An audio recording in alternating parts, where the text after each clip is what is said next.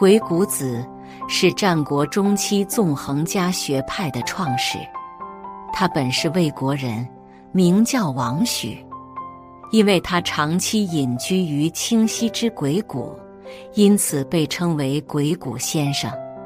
所谓鬼谷之术，在很大程度就是人际交往之学。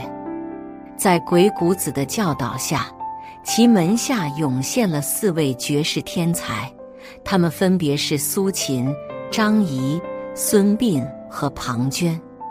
其中，苏秦和张仪是鬼谷子社交奇术的继承人，他们在诸侯之间纵横捭阖，具有一怒而诸侯惧，安居则天下息之能。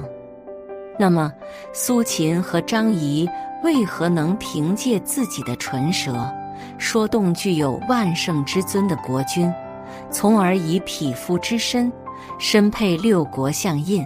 改变中国历史走向的呢？苏秦、张仪之所以能取得如此大的成就，是因为他们掌握了鬼谷子的三大说服奇术。简单概括，就是一听二问三故事，均出自鬼谷子。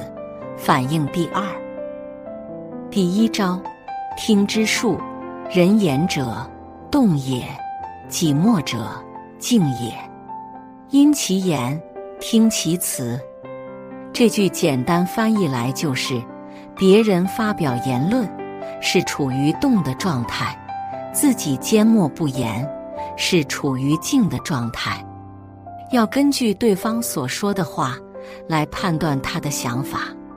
这句话直接揭示了鬼谷子说服术的第一要义，那就是以静制动。很多人在试图说服别人时，总喜欢滔滔不绝，唯恐言无不尽，因此事无巨细，总怕别人听不懂。然而，这种方式却往往事与愿违，事倍而功半。那么，主动性说服为何常常收获不了奇效呢？这是因为你并不了解被说服者的需求、喜好乃至于本质，因此，纵使你唾沫横飞，也不能说到对方的心坎。因此，你的滔滔不绝只会被当成废话。因此，鬼谷子认为，欲说服对方，必先搞清对方的本质。要彻底的观察这个人的所作所为以及言行举止，进而做出下一步行动。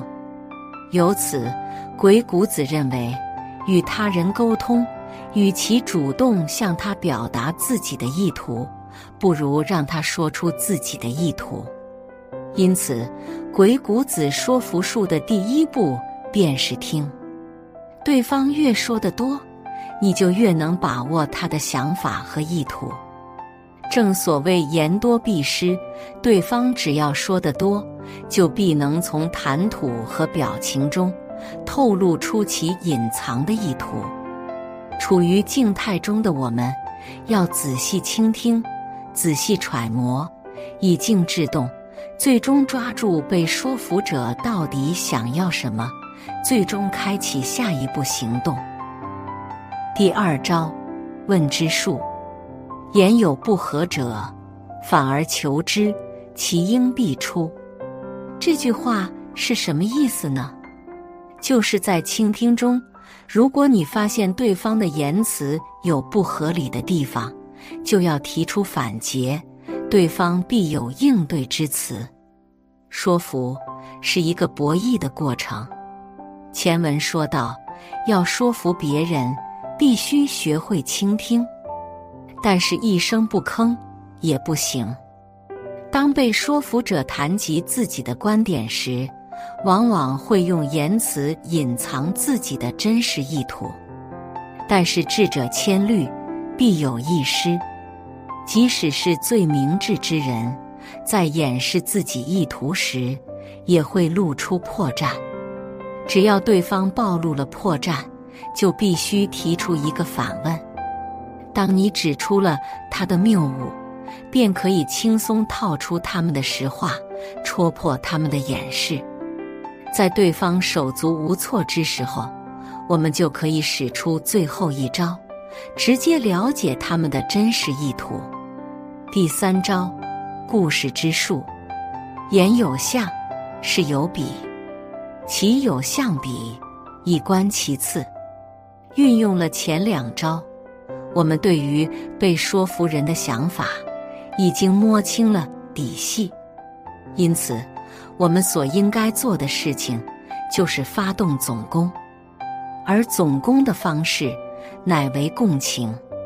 其实，人的语言都有与之相匹配的表现，任何事物所呈现于我们面前的表象，都是可以进行类比的。通过类比，更容易让你和被说服者达到共鸣。为此。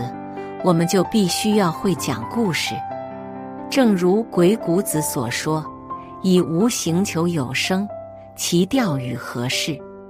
比如春秋时期，郑庄公因母亲联合弟弟叛乱，决定软禁母亲，永不与他相见。为了劝说他与母亲和好，一位名叫颍考叔的贤人拿着一只枭鸟。去面见郑庄公。当郑庄公问他：“你手上是什么鸟？”时，颍考叔回答：“这是一种不孝之鸟，小鸟长大后便会将母亲吃掉。”听了这话，郑庄公惭愧的沉默不语。其后到了午饭时间，郑庄公的厨师烤了一条羊腿。而颍考叔则将肉好好的包了起来，一口也不吃。随后郑庄公问他：“你为何不吃？”